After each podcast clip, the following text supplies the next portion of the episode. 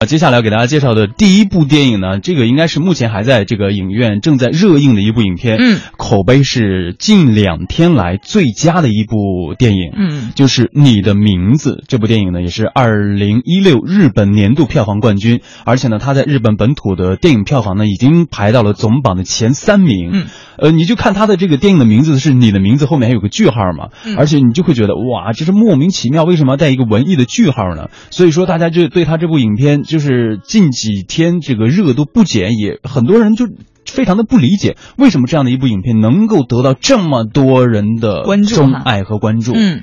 所以说，这你的名字可能听这个名字来讲，觉得莫名其妙，这是什么影片的名字啊？哎，呃，其实这部影片的莫名其妙呢，也是有它的道理的啊，也呃也是今年这个在亚洲引起轰动的一个现象级的影片了。这部影片呢，在呃截至目前，在日本的本土票房已经接近了两百亿啊，当然了，也是这个今年年度的冠军，呃，也是本土的电影票房总排榜的第前三名啊，第三名。那新海诚也是成为了继宫崎骏之后，日本第二个单片票房超过百亿日元的一个导演了。这部影片呢，在香港、台湾等地区同步的呃这个票房大卖大爆啊！截止到十二月三号的二十二点，据数据统计，《你的名字》呢在内地的首日票房已经达到了七千四百五十一万元，而目前已经累计了一点九六万元，呃，将呃亿元吧，应呃该是1.96亿元元哈，对将其他同天上映的电影呢也是远远的甩在了后对，面。然后我还看一下他昨天的票房记录，他的昨天票房就是单天的票房已经达到了一点一八亿元。因为可能是同期上映的这些电影当中，真的可能质量品质非常不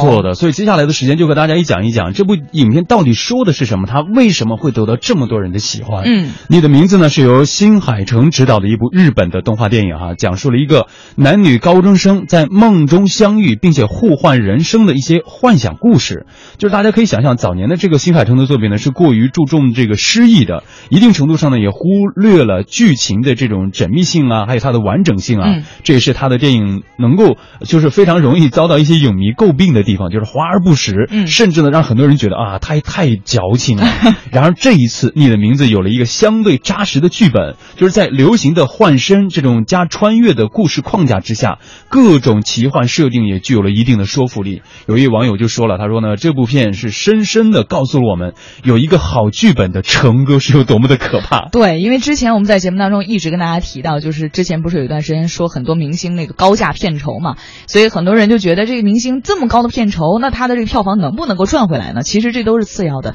最重要的对于一部电影来讲，它的剧本才是最重要的。哎，对。所以说，呃，换身呐、这个梗呢，近几年的电影当中也是不不所罕见的。比如说这个林汉林赛罗兰啊、罗涵早年的这个喜剧代表作《辣妈辣妹》，讲的就是女儿和妈妈换身这样一个故事。包括即将上映的《二十八岁未成年》，我喜欢的倪妮出演的，嗯而女主角呢也是变回了年轻时候的自己。总之就是表里不一造成的一个喜剧效果，是这一类故事的一个核心的张力了。而而且呢，这部影片当中就是交换身体的双方呢，是一个一心渴望去东京的一个乡下的少女，嗯和一个在东京打拼的都市少年，就是两人逐渐发现了自己交换身体之后的一些秘密之后呢，开始了一些情感的沟通，就无奈后来又发现两人是置身于错位的时空当中，嗯，这呢就又回到了这个新海诚的文艺套路里面去了，就是想想他以前的电影竟然讲的都是关于缘分呐、和有一些错过的这样的一个故事，就是在这部影片当中你能够看到，就是一段段擦肩而过的爱情，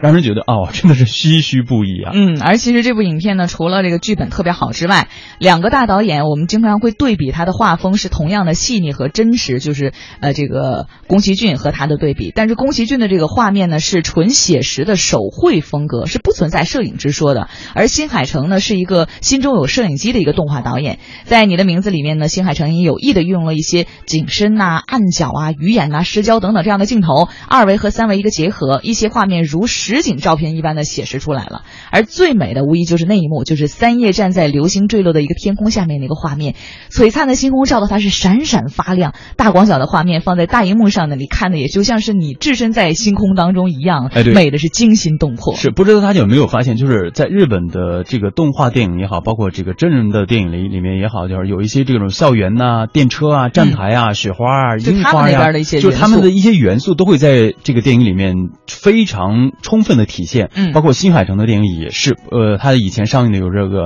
星之声》《云的彼端》《约定的地方》等等这些影片当中都出现了这些画面。嗯，而你的名字呢，也集齐了这些唯美的元素。很多的朋友就说：“哇，新海诚的电影就是随便一个截图就能够拿来当桌面了。”对，就是这一次你的名字，据听说又早早的为大家准备了一整年的壁纸，任何一个截图都可以当做一天的封面了。嗯，而说到这一次新海诚的故事呢，大多其实都是有一个很不完整的、很不完满的结局。你的名字呢，打破了这一点。新海诚也解释说，说他投备呃这部影片呢，也是恰逢呃日本三幺幺大地震的震后，国民情绪很低沉，需要心灵的慰藉，所以呢，他就将结局设定的比较光明一点，希望能够给观众带来一些勉励和希望。是。通过他的这些故事呢，我相信对于那些呃失去亲人的朋友，看过这样的电影，一定能够相信，就是亲人并没有远离他，他是在另一个时空里，在一个你无法记住的地方，一直的在默默的守护着大家。嗯，所以我觉得这样的一部影片，周日嘛，